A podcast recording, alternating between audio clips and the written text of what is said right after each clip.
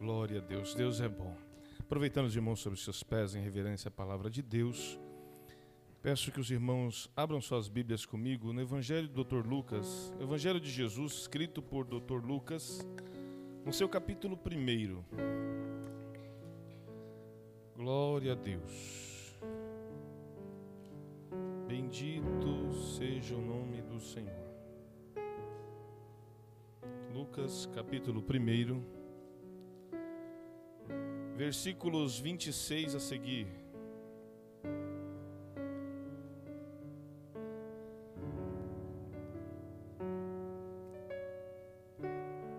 A Bruna disse há pouco que ela é o segundo ano dela como mãe, né? Segundo dia das mães que ela vive.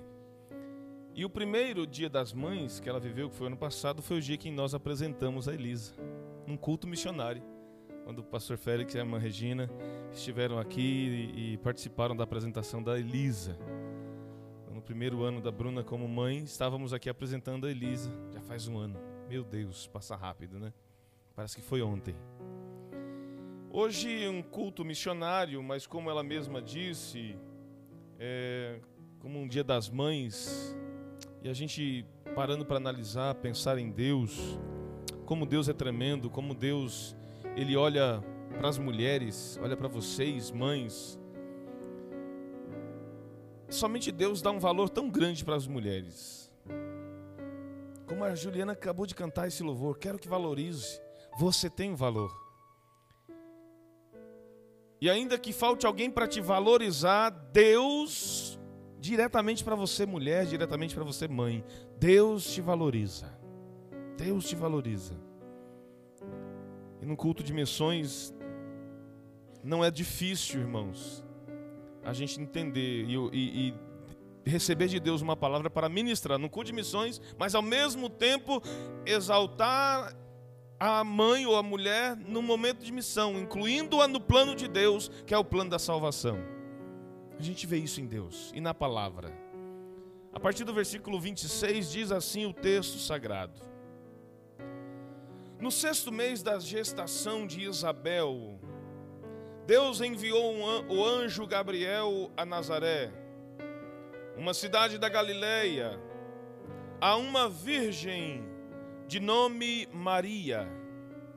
Ela estava prometida em casamento a um homem chamado José, descendente do rei Davi. Gabriel apareceu a ela e lhe disse: Alegre-se, mulher favorecida o Senhor está com você. Confusa, Maria tentou imaginar o que o anjo quis dizer. Não tenha medo, Maria, disse o anjo, pois você encontrou favor diante de Deus. Ficará grávida e dará à luz um filho e o chamará Jesus. Ele será grande e será chamado Filho do Altíssimo. O Senhor Deus lhe dará o trono de seu antepassado Davi, e ele reinará sobre Israel para sempre. Seu reino jamais terá fim. Maria perguntou ao anjo: Como isso acontecerá? Eu sou virgem.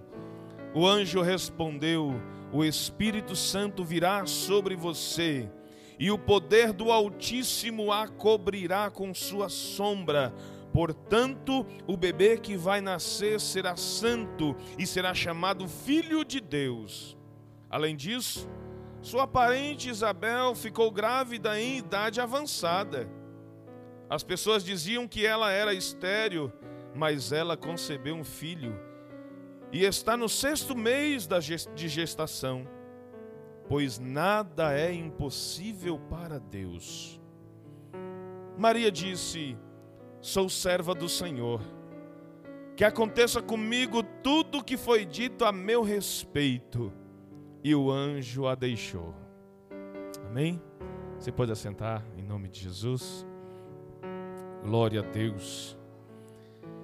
Se falando na noiva do Cordeiro, se falando como igreja, falando para a igreja. Se você sentir no seu coração, você repita comigo esta expressão de Maria, mas no sentido profético daquilo que Deus tem para o, ao meu respeito e, para o, e ao teu respeito, para a minha vida e para a tua vida. Eu sou teu servo. Que aconteça comigo tudo que foi dito a meu respeito. Aleluia. Aleluia. Glória a Deus.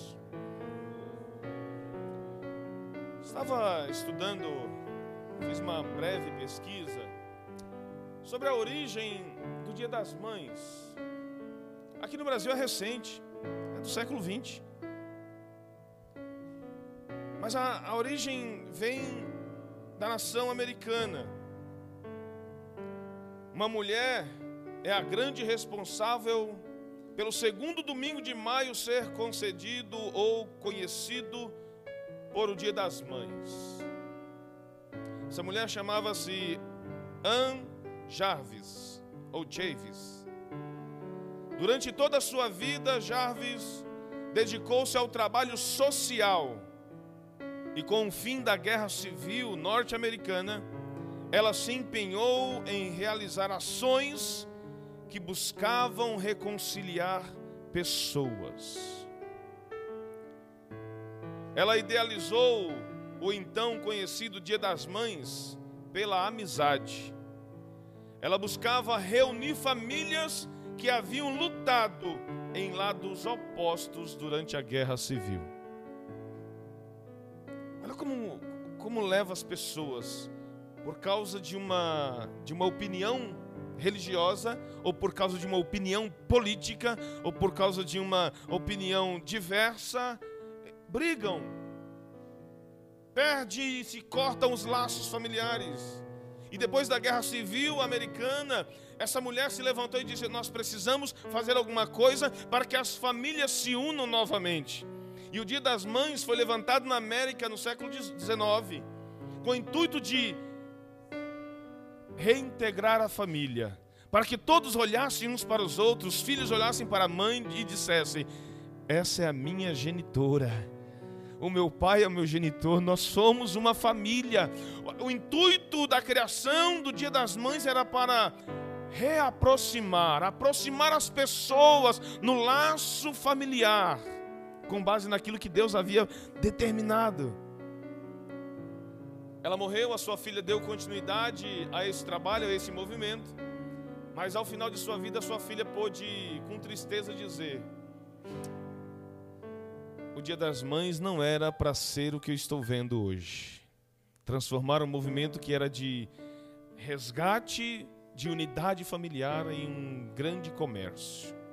Hoje mesmo, voltando da casa da minha mãe em São Bernardo à tarde, estávamos conversando no carro e eu disse: é um trânsito terrível hoje para ir para São Bernardo, todo hoje, né? E eu disse: o Dia das Mães, comercialmente, só perde para o Natal comercialmente. comércio é movimentado. E as duas épocas do ano em que o comerciante mais lucra, o primeiro é com o Natal. E o segundo é com o Dia das Mães. Colocando isso no lado espiritual, irmão, ninguém ganha de Jesus. Jesus pode oferecer a salvação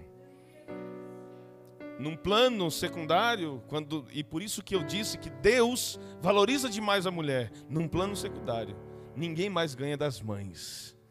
Porque Deus estabeleceu que através de uma mulher o Salvador viesse para resgatar a humanidade. Por isso que vocês têm valor.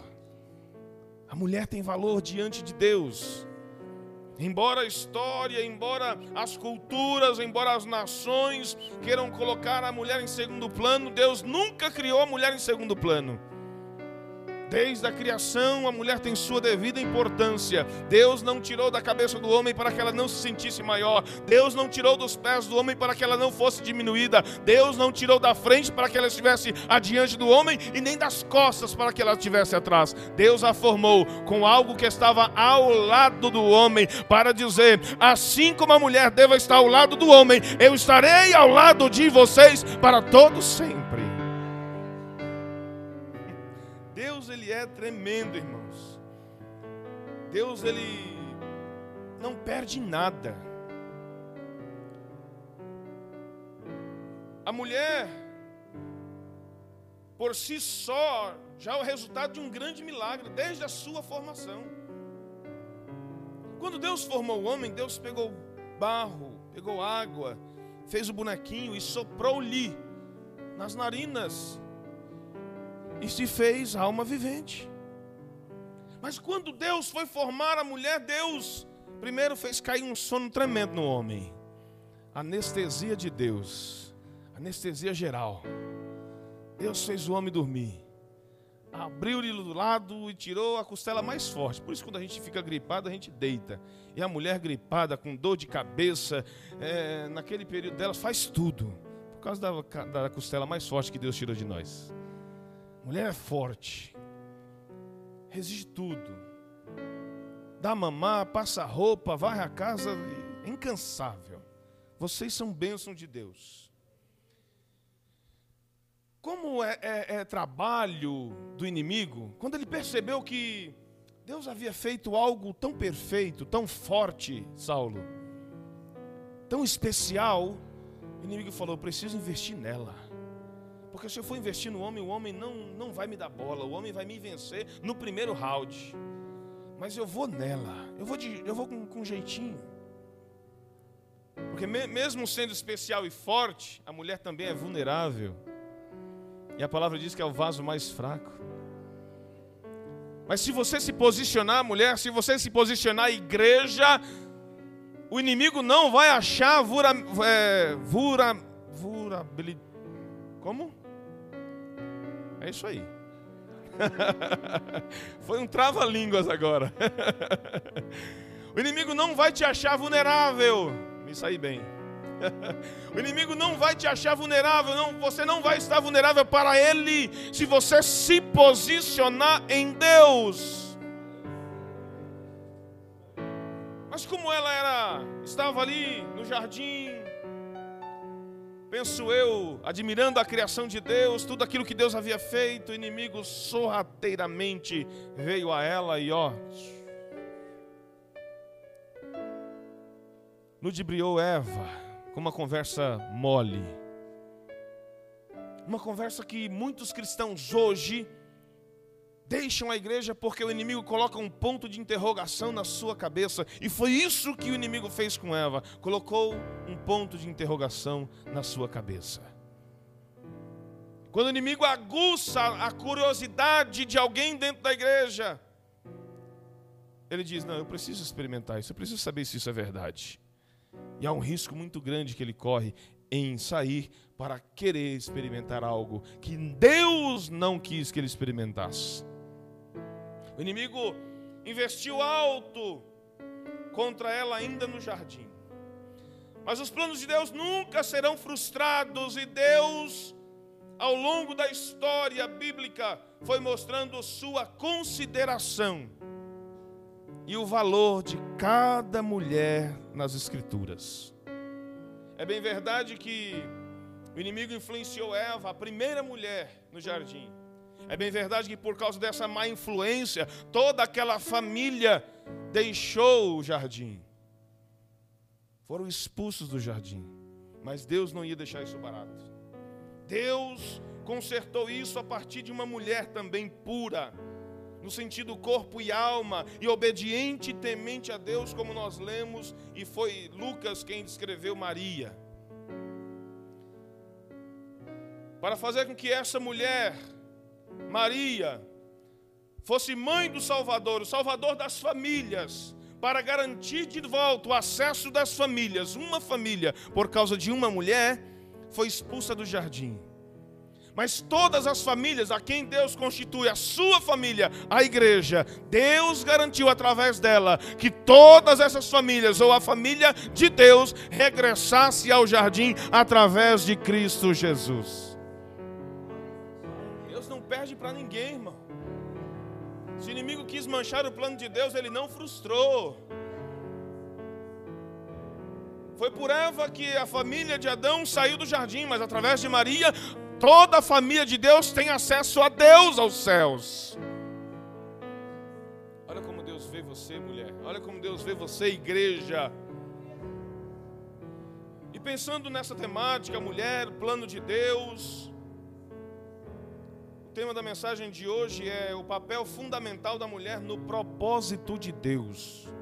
Você, mulher, tem um papel fundamental no plano de Deus.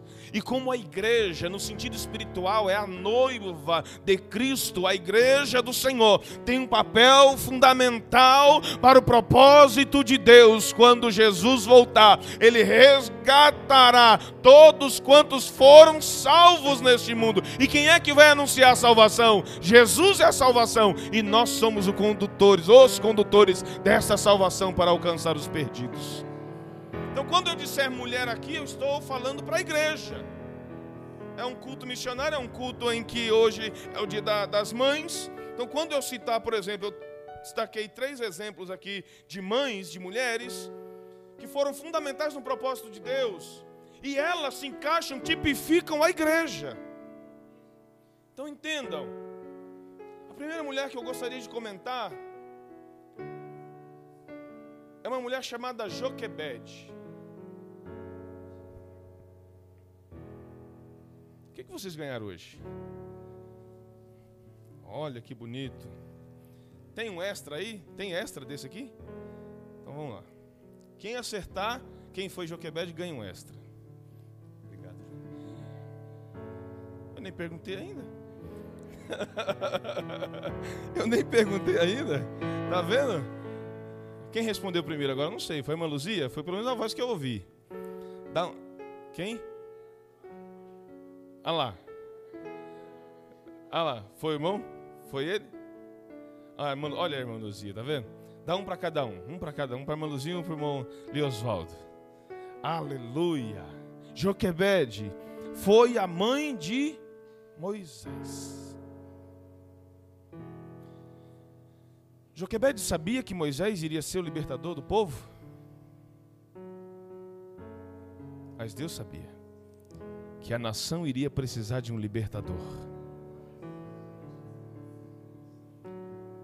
Você não sabe, mãe, mulher e igreja, qual é o propósito de Deus nos seus filhos. Biologicamente, eu e minha esposa, nós só tivemos dois filhos, Samuel e Miguel. Mas espiritualmente temos alguns filhos. Os filhos que nós ganhamos, as pessoas, as almas que nós ganhamos para o reino de Deus, nós não sabemos o plano que o Senhor tem para a vida deles. Assim como você, mulher, assim como você, mãe, não sabe, não tem como determinar e saber aquilo que Deus tem para o seu filho, a não ser que Deus o revele. Quando Joquebede engravidou, havia uma ordem, havia uma é, uma sentença do rei do Egito, aconselhado por maus conselheiros, dizendo: Ei, este povo está crescendo e pode oferecer risco. O povo de Israel nunca poderia oferecer risco. Eles esqueceram, não conheciam a história de José, mas é, eles, é, como eu posso dizer, eles ficaram temendo que o número da nação, os homens que estavam crescendo, fossem crescer no coração desejo de tomar o reino. Enquanto Israel estava no Egito, o Egito estava prosperando. Enquanto o povo de Israel estava no Egito, na terra do Egito, a nação estava sendo abençoada. Enquanto José estava lá, o povo foi abençoado por causa da presença do servo de Deus. E agora a nação inteira estava lá. Mas aí disseram: Ei, nós precisamos eliminar com isso. O faraó, que, é, que continue nascendo, mas se for menino, manda matar. Quando Moisés nasce, a mãe olha para aquela criança e sentiu algo. O Espírito Santo ajudou aquela mãe a esconder Moisés por três meses. O texto sagrado vai dizer que os soldados de Faraó entravam nas casas, tomavam os meninos, matavam e jogavam no rio Nilo. E Moisés foi escondido por três meses. Não podendo mais ser escondido, a mãe com a sua irmã, outra jovem sábia. Olha aí o valor da mulher. Olha Deus trabalhando e usando a mulher para que o plano dele, Deus já sabia que a sua nação iria precisar de um libertador. E Deus disse: vai nascer da família, vai nascer da família de Joquebede, vai nascer do ventre de Joquebede.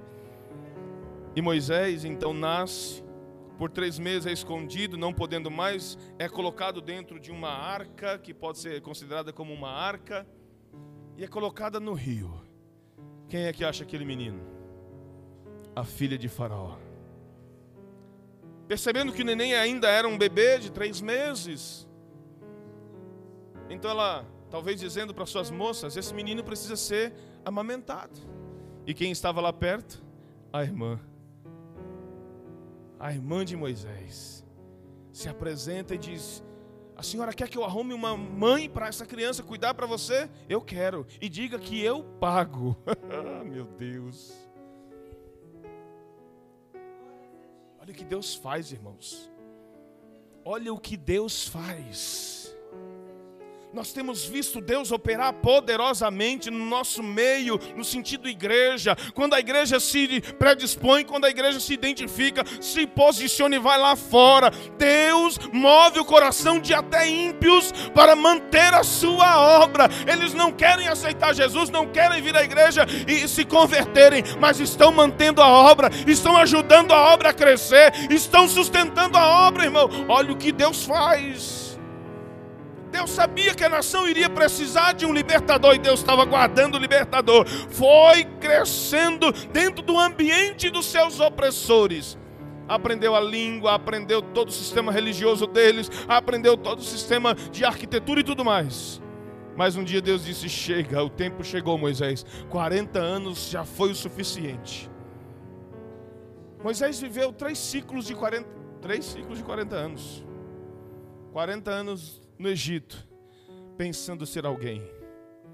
40 anos no deserto, sendo humilhado por Deus, para nele se achar ninguém. E 40 anos levando o povo para o lugar que Deus havia predeterminado para eles. Três períodos de 40 anos. Agora eu digo, igreja, pense e aplique isso para a sua vida. Mães que têm os seus filhos, Igreja que tem os seus filhos. Eu tenho certeza que cada um aqui é filho de alguém espiritualmente falando. E você, como filho, tem algo de Deus sobre a sua vida, e você precisa estar diante do Senhor para que Ele cumpra o propósito da sua vinda aqui, a sua estadia aqui, o seu serviço ao Senhor aqui. Não é em vão. O Senhor tem um propósito para a sua vida e Ele quer cumprir esse propósito que é maior que a sua própria vida. Moisés, ele foi achado e olha que interessante, o nome Moisés é traduzido, porque cada nome representa alguma coisa, né? Tirado das águas, né? É isso? E a água sempre foi o problema para Moisés. Olha a história dele. Tirado das águas. Um dos milagres de Jesus, um dos milagres dele foi com a água transformar a água em sangue. O povo sentiu sede e por causa da desobediência, da ignorância, irmão, cuidado com a ignorância, para você não perder o céu. Por causa da ignorância dele, o Senhor disse: toca na rocha. O povo está com sede. Ele bateu na rocha. A água saiu. A água está amarga, Moisés. Toca na água, a água fica doce. Ah, chegamos diante do mar, Moisés, e atrás vem Faraó. O Senhor toca nas águas, Moisés. Moisés toca na água, a água abre. Moisés tinha propósito de ser o resgatador. O povo passa. Faraó, olha, se ele passou, eu também posso. faraó não tinha propósito. Deus não tinha compromisso com aquela nação. Deus tem compromisso com o seu povo. A sua palavra diz: terei misericórdia de quem eu tiver misericórdia povo de Israel passou a seco. Lá vai Faraó e os seus cavaleiros.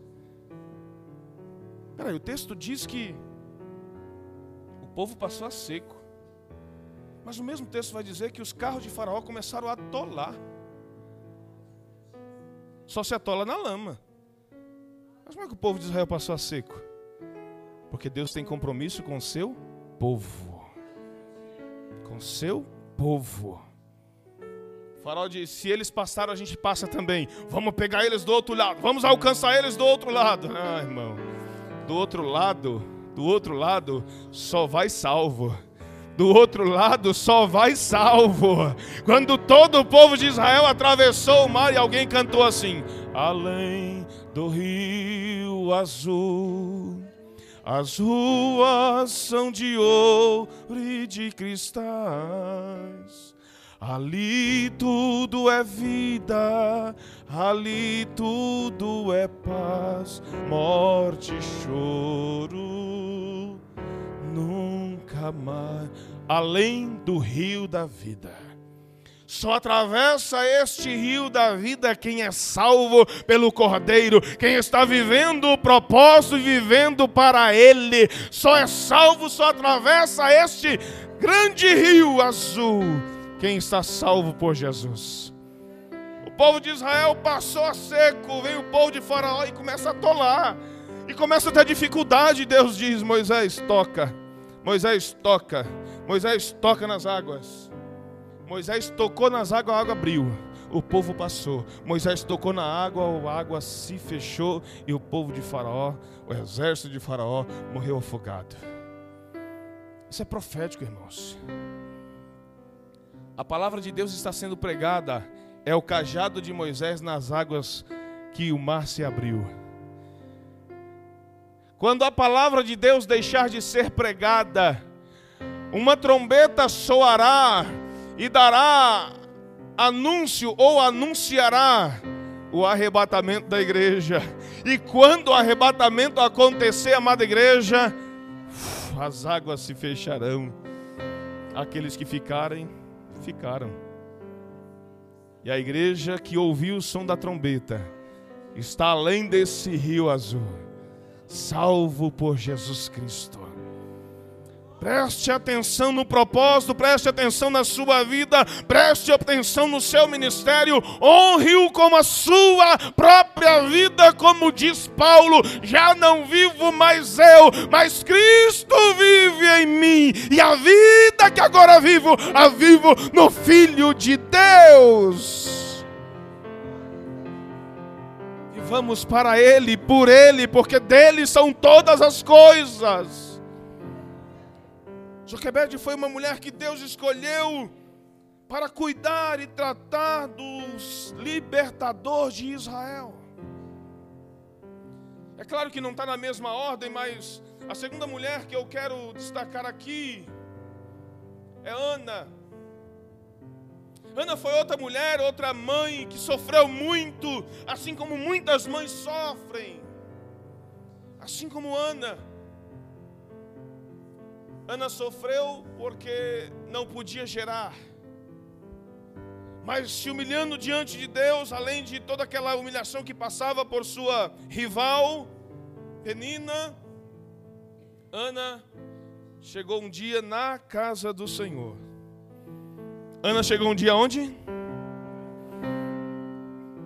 O texto sagrado diz que todos os anos, o marido, as duas mulheres e seus filhos subiam. Eu amo essa expressão, falar subiam para Jerusalém. E ia no templo adorar. Subiam a Jerusalém. Todos os anos. Eucana alimentava os seus filhos, suas mulheres. E o texto sagrado vai dizer que ele dava uma porção balanceada, especial para Ana. E Ana chorava. Eucana já não sabia mais o que fazer para levantar a autoestima daquela mulher. Até que ele disse: Mulher, eu não te sou melhor, irmão. Para o marido dizer isso, Ruth do céu, ele fazia das tripas coração. Outro dia eu fiquei meditando nessa expressão: fazer das tripas coração. Meu Deus, é algo impossível, porque as tripas não bombeiam sangue e essa expressão quer dizer: as tripas vai ajudar a bombar sangue no coração, para que a vida seja uma super vida. Então Eucana estava fazendo das tripas coração, ele estava fazendo um, um, um esforço sobre-humano para fazer com que Ana se sentisse bem. Ele disse: Eu não te sou melhor que dez filhos. E Ana carregava dentro de si, mas eu quero gerar. Eu quero gerar. Eu quero segurar no colo, eu quero amamentar, eu quero ensinar, eu quero falar do Deus Todo-Poderoso. Será que a igreja tem esse sentimento, esse desejo de gerar filhos para Deus? Será que a igreja desenvolveu esse sentimento de querer ganhar almas, de querer ensinar, de querer cuidar, encaminhar na presença do Senhor? Esse desejo de Ana era tão latente que quando ela chegou diante do Senhor, ela votou um voto. Ela disse: Senhor, se tu me deres um filho varão. Ela, ela não disse, não, no desespero, tem gente que fala assim: Senhor, me dá qualquer coisa, porque eu quero uma benção, me dá qualquer coisa. Aí quando Deus dá, diz: Não, mas não foi isso que eu pedi. Foi. Você falou: Me dá qualquer coisa. Deus não é Deus de dar qualquer coisa. Deus dá o seu melhor. Deus dá o seu melhor. Ana foi específica com Deus. Ela disse: Senhor, eu tenho tanto desejo de gerar, Senhor, que se tu me deres um filho varão, eu vou entregá-lo para que ele te sirva por toda a sua vida. E Deus disse: Eu estou nesse negócio. Mulher, eu estou nesse negócio eu vou te dar um filho do jeito que você me pediu, e eu vou fazer dele um profeta, um juiz e um sacerdote. Samuel vai ser o guia do meu povo. Eu tenho certeza que todas as mães, quando receberam os seus filhos, todas as mães dos, dos, dos presidentes da nossa nação, tenho certeza que quando elas receberam os seus filhos nos braços, não passou pela cabeça de que meu filho será presidente do país. Não passou. Nenhuma das mães, nenhum dos pais podia pensar ou imaginar que aquela criança poderia ser a pessoa mais importante da nação. Assim como você não sabe o que Deus tem para os seus filhos. Você pode estar sentado, as mães que estão sentadas ou as vós que estão sentadas do lado dos filhos. Você pode estar sentado do lado de alguém muito importante para Deus. Estava pensando hoje, meditando hoje, eu tive pouco tempo, irmão, para preparar essa mensagem. Minha esposa é testemunha. Mas eu estava com o coração triste, Henrique. Porque o Espírito Santo me fez entender que a igreja não prepara seus filhos para o ministério. A igreja não prepara os seus filhos para amarem o ministério e a obra de Deus. A igreja não está preparando seus filhos. Outro dia, conversando com um obreiro, ele disse: Eu não quero ser pastor. Para passar o que o senhor passa, não quero ser. Meu coração quis ficar entristecido, Fran, porque as nossas famílias não querem criar os filhos para a obra. E quando a mulher, no contexto, linda Elisa, da cultura israelita, toda mulher que engravidava, e quando nascia um menino, a alegria delas era tamanha que elas louvavam. E elas pensavam, quem sabe este seja o libertador da nação. Quem sabe este seja aquele que vai redimir a nação de Israel, que vai trazer o Deus presente no meio do povo. Oh, irmão, olhe para o seu filho e veja ele como uma promessa de Deus. O seu filho você já sabe que é uma herança do Senhor, mas sendo herança do Senhor e pertencendo a ele, Deus tem um propósito. Não queira frustrar aquilo que você não vai conseguir, mas não queira impedir o plano de Deus na vida dele. Não desvio, mas ande no caminho. Ande com ele no caminho. Por isso que Salomão vai dizer: Ensina o teu filho no caminho em que deve andar, não é o caminho. Minha esposa falou isso na aula passada. É no caminho, é estando junto. Não é mandando ele para a escola dominical, é vindo junto para a escola dominical. Não é mandando ele para o culto, é vindo junto com ele para o culto. Samuel, depois de desmamado, foi entregue a Eli, o sacerdote, para ser para crescer no templo, servindo ao Senhor no templo. O texto sagrado diz que ano após ano, Ana ia ao templo para levar uma capa nova, uma capa nova. Todo ano uma capa nova. E esse, esse ato de todo ano ela levar uma capa nova é profético. O menino estava crescendo, capa representa ministério. O crescimento do menino precisa ser acompanhado com o crescimento do ministério. Ele precisa receber uma capa nova. Todo ano a mãe levava uma capa que estava justa para o seu filho. Isso significa que Deus está renovando cada ano a graça dele sobre os nossos filhos, concernente à obra que ele tem na vida deles, para que a obra dele, o reino dele prevaleça. Quem é que vai pregar? Será que nós vamos viver um tempo que Isaías viveu, ouvir do Senhor? Quem irá? Quem pregará? Quem enviarei? Como é que vão ouvir se não pregarem? Como é que vão pregar se não forem enviados? Nós não podemos voltar a esse tempo. Nós precisamos crescer, fazer com que nossos filhos cresçam na presença dele, entendendo que você tem um chamado de Deus. Entenda qual é o chamado de Deus para sua filha. Olha a Estherzinha como louva. É difícil imaginar que ela será uma grande ministra do Evangelho no louvor. Para alguns, Deus dá sinais. Tem crianças que têm uma habilidade tremenda no louvor, tem crianças que têm uma habilidade tremenda para falar, para pregar. Tem criança que tem uma habilidade tremenda para atrair pessoas, fazer amizades. Isso é Deus mostrando o que Ele quer fazer através dele. Só tome cuidado para o inimigo não inverter o valor. Em vez de deixar seu filho e dormir na casa do coleguinha, traga os coleguinhas para dormir na sua casa com seu filho e mostre para ele através do culto doméstico, seu filho lendo a palavra e recitando a palavra de Deus. Aleluia. A última mãe que eu gostaria de mencionar nessa noite, talvez fosse a primeira nessa lista de três, além de Maria. Mas Raquel, ela teve um papel fundamental na vida do povo de Israel. Assim como todas as mulheres que aqui estão, assim como todas as mães que aqui estão, assim como a igreja que está aqui, que me assiste nessa noite, você tem um papel fundamental na obra de Deus. Raquel, amada de Jacó, a união desses dois já foi uma luta, né?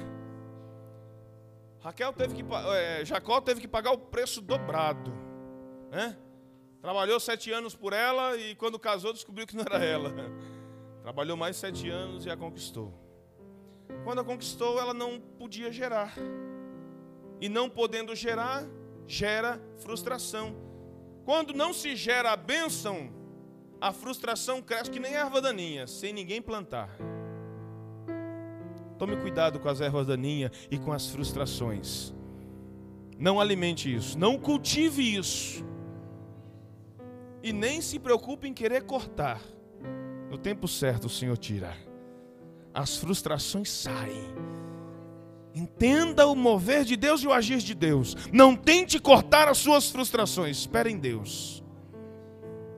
Quando, quando Raquel não gera, é gerado nela a frustração. Não posso ser mãe.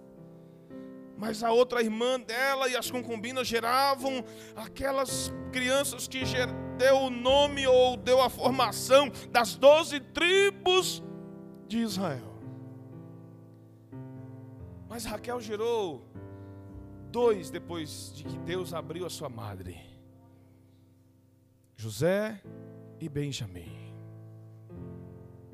José se destacou entre todos eles.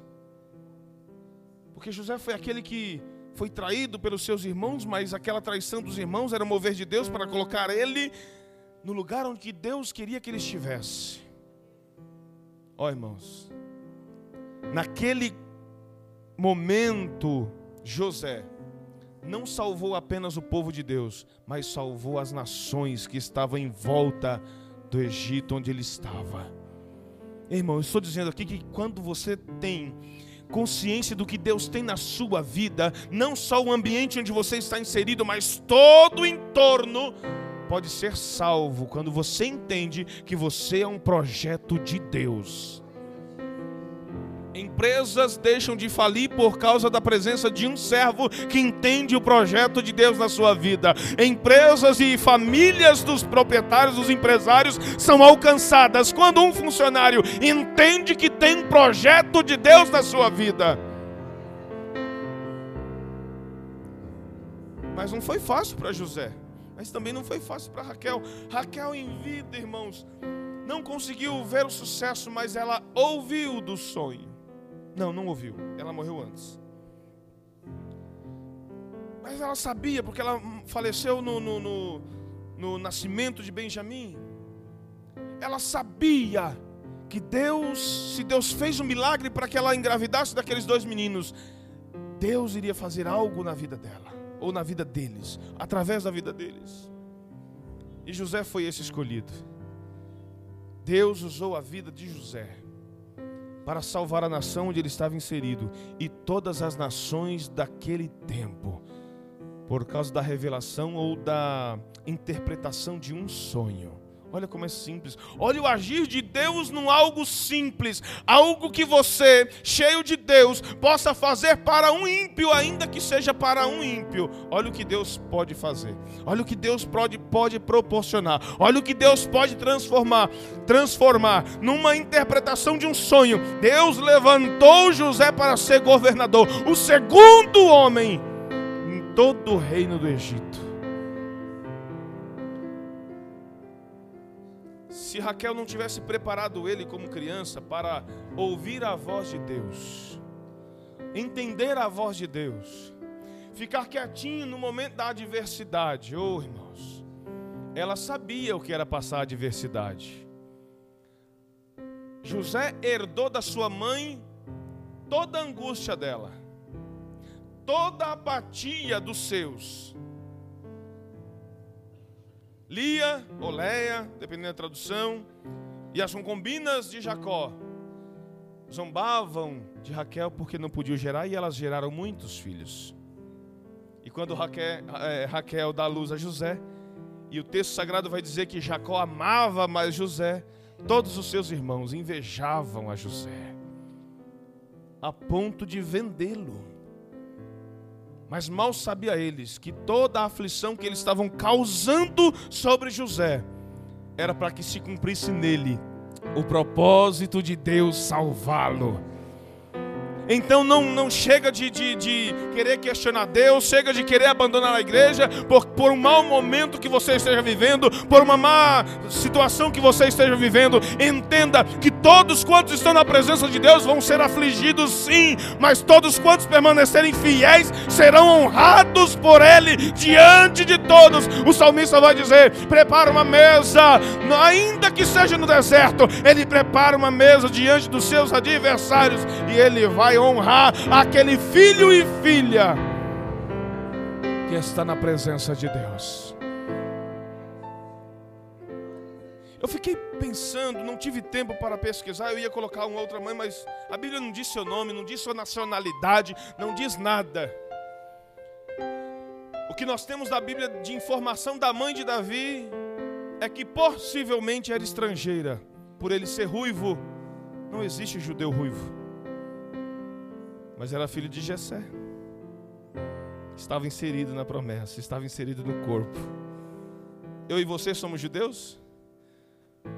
Não somos judeus, mas estamos inseridos. Fazemos parte da família de Deus por Jesus. Jesus é judeu e basta. Através dele somos filhos de Deus. Davi era rejeitado. Estava lá, esquecido no pasto, mas Samuel, chegou o tempo de Samuel ser usado para levantar um rei que levaria todo o povo de Israel às vitórias. E aí Samuel chega na casa de Jessé e diz: Dentre os seus, Deus tem constituído um rei. Oh, irmãos, se todos os cristãos se todos os cristãos, o pastor Paulo Lucas Sacramento, ele deu testemunho dele que sua mãe, mãe de sete filhos e acho que três mulheres, dez filhos, todas as noites e madrugada, irmã Heloísa, passava no quarto dos filhos e orava por cada um. Senhor, abençoe o ministério que o Senhor tem na vida dos meus filhos. Abençoe o ministério que o Senhor tem na vida dos meus filhos. E ele conta que isso por muitos anos e hoje os sete filhos dela, sete filhos homens, são pastores. E as três filhas são casadas com pastores. Mãe, se você soubesse para que Deus te deu esta criança, todos os dias você orava agradecendo a vida deles e profetizando aquilo que Deus pode fazer através da vida deles. Davi estava esquecido no campo, mas Deus disse a Samuel: Samuel, vai na casa de Jessé, porque dentre os seus eu tenho constituído um rei. Eita. Deus chama o servo dele, Deus dá o um endereço para ele e o nome da pessoa que ele vai procurar. Deus não podia dizer, para encurtar o negócio, Deus não podia dizer, chama o menino que está pastoreando. Ele passou no teste. O tempo que ele está no campo cuidando das ovelhas foi suficiente para eu ver que ele tem capacidade de reger o meu povo. Ele, Deus podia ter dito isso. Mas Deus queria provar o coração do profeta. Abinadab, homem forte, bonito, alto. Ah, esse tem postura de rei. Mas Deus disse: Samuel, você olha para a aparência, Samuel, mas eu olho para o coração, Samuel. Esse não me agrada, Samuel. Tem muita gente querendo mostrar pela sua forma física e a boa aparência, mas Deus está olhando para o coração. Então cuida do coração mais do que da sua aparência. Não estou dizendo aqui que você deve andar relaxado, não, porque o teu corpo é templo do Espírito e precisa ser bem cuidado. Só tome cuidado para não exagerar. Né? Porque tem casa por aí que é tão bem cuidada que outros começam a desejá-la. Hashtag pega aí, moças. Cuidado, não exagere no cuidado do templo. Você é templo do Espírito Santo, morada dele. Não pode se fazer desejada dos outros. Você já tem dona. Você já tem dona. Aleluia. Deus podia ter encurtado, mas Deus não, eu olho para o coração. E todos esses que passaram diante de você, o coração deles, ó, rejeitado. Pergunta para ele: acabaram os moços? Samuel perguntou: acabaram os teus filhos? Não, falta um. Quem? O menor. Já foi dito aqui nessa noite. O menor. O menor. Ninguém senta à mesa enquanto esse menor, que nem me disseram o nome, nem me disseram o nome, disseram o menor. Enquanto ele não chegar, ninguém senta na mesa. Eu fico tentando imaginar, irmão, essa, a mãe de Davi. Mesmo que fosse estrangeira, teve um relacionamento com um judeu. E aceitou e conheceu as práticas ou a, a, a, religiosidade dele. Eu fico imaginando, porque todo judeu era responsável de mostrar para os seus filhos o Deus a quem ele servia. Por que, que ele existe? Você já passou, parou para pensar que você precisa contar a história da sua igreja, da igreja no sentido geral para o seu filho. Por que somos igreja? Porque Jesus nos garantiu na cruz do Calvário. Jesus formou a igreja. Conte a história da igreja para o seu filho. Não disseram o nome de Davi. O menor. Falta ainda o menor. Está lá entre as ovelhas. Traga ele. Traga ele. Ninguém senta à mesa. Quando Davi chega, Deus disse: É esse. Pode derramar o azeite. É esse pequenininho que eu vou usar. É esse pequenininho que através dele o povo vai se fortalecer. Esse pequenininho. E Davi foi feito um grande rei. O maior de todos. O maior de todos. O mais temido. Porque Deus estava com ele. Eu convido a amada igreja para se colocar de pé. Eu quero orar por você. Você é quem Deus escolheu, você é quem Deus chamou, você é quem o Senhor Jesus salvou. Você tem um valor. Juliana, agora com a, com a ajuda dos músicos, você pode cantar de novo esse, esse louvor? Os músicos, por favor, venham aqui, ajuda a Juliana a cantar esse louvor. Você tem um valor. Eu quero que você saia dessa noite, deste culto, sabendo que você tem um valor diante de Deus e que Deus